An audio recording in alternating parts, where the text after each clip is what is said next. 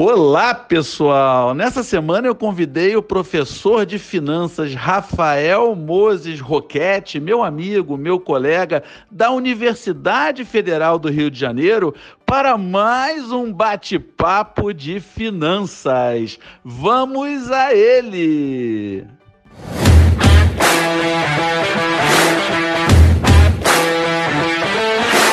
Primeiramente, Rafael, muito obrigado por estar aqui conosco, dividindo o seu conhecimento e a sua experiência.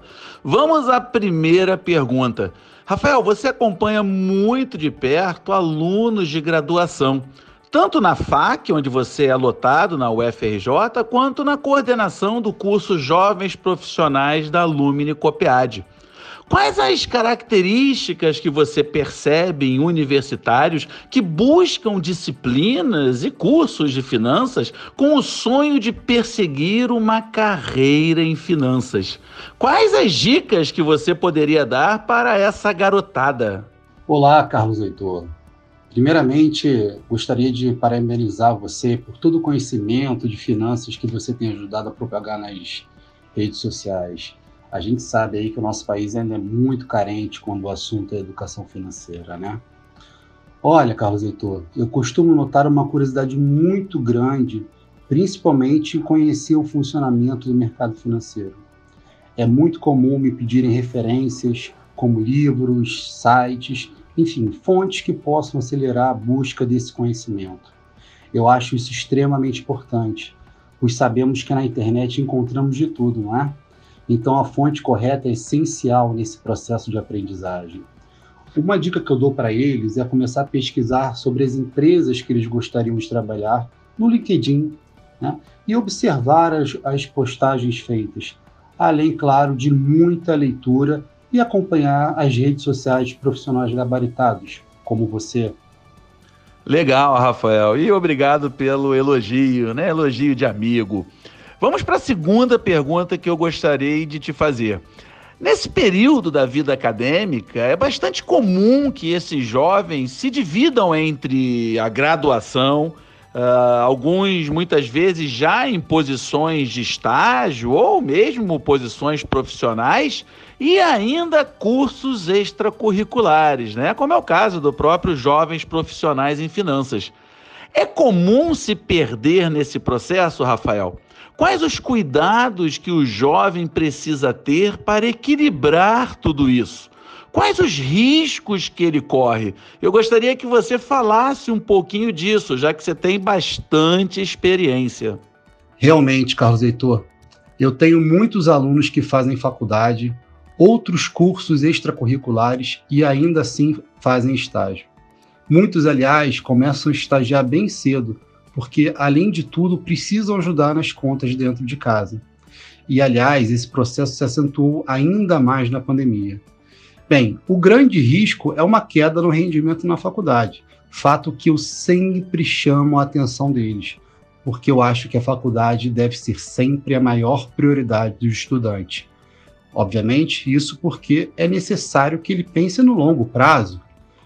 O que eu costumo falar para os meus alunos é que isso tudo sim é possível, porém requer muita dedicação e principalmente muita disciplina. Rafael, eu não poderia concordar mais com você. Pela minha experiência, eu também vejo muitas vezes o aluno, a aluna se perder. Como assim se perder? Eu vejo que muitas vezes eles querem abraçar o mundo e não conseguem. E aí acabam prejudicando o rendimento, tanto no curso da universidade quanto no curso extracurricular. E aí o tiro acaba saindo pela culatra, né? porque no início da vida profissional é muito importante o CR, o coeficiente de rendimento, aquela nota que resume toda a sua universidade. Quanto maior esse mais portas vão se abrir. Inclusive, eu conheço diversas vagas muito legais que colocam um CR mínimo. Então, para você, universitário, universitária, preste atenção nisso. Faça cursos extracurriculares, procure por boas vagas de estágio ou mesmo posições profissionais, mas jamais coloque em risco o seu rendimento na universidade. Rafael, vamos agora à terceira e última pergunta. Bom, finanças é um mundo bem amplo, como nós dois sabemos.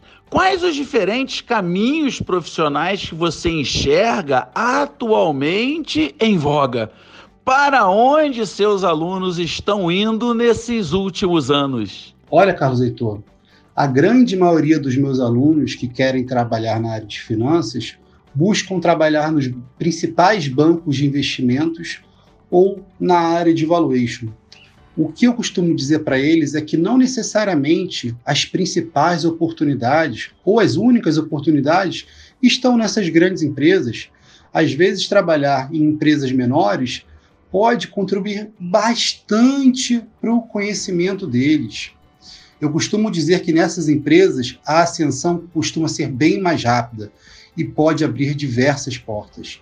Portanto, não necessariamente trabalhar numa asset né, recém-chegada no mercado será pior do que trabalhar num grande banco de investimento. Exatamente, Rafael. O fato de você trabalhar, principalmente no início dos anos da sua carreira, em uma empresa pequena ou numa empresa grande, não necessariamente determinará o seu sucesso profissional ao longo dos anos. Muito pelo contrário, eu também conheço casos de brilhantes alunos que começaram em empresas menores e foram aos poucos galgando seus lugares ao sol. O mais importante, principalmente no início da carreira, é que você encontre uma posição que lhe deixe satisfeito, feliz, que lhe permita usar o conhecimento que você adquiriu e desenvolveu previamente com seus anos de estudo. E, principalmente, perceba o ambiente de trabalho, as pessoas com as quais você irá lidar no dia a dia profissional, porque isso acaba fazendo toda a diferença. O salário, claro, é um ponto que chama sempre atenção, mas não deve ser o fiel da balança.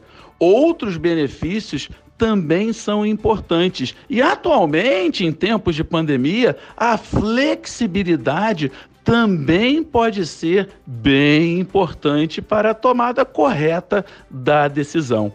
E não apenas olhe a posição atualmente, olhe também o caminho profissional que aquela empresa está oferecendo a você. Isso é muito importante. Além de olhar apenas a posição em si, pergunte na sua entrevista qual é a trilha, qual é o caminho profissional que a empresa almeja para você. Pessoal, chegamos ao fim de mais um bate-papo Papo de Finanças. Dessa vez eu conversei com o professor Rafael Moses Roquete, da Universidade Federal do Rio de Janeiro. Muito obrigado, Rafael, por dividir seu conhecimento e compartilhar sua experiência. E muito obrigado a você que fica aqui comigo ouvindo o podcast. Eu faço tudo com muito carinho e a minha missão é espalhar educação financeira por todo esse país. Um forte e respeitoso abraço a todos vocês.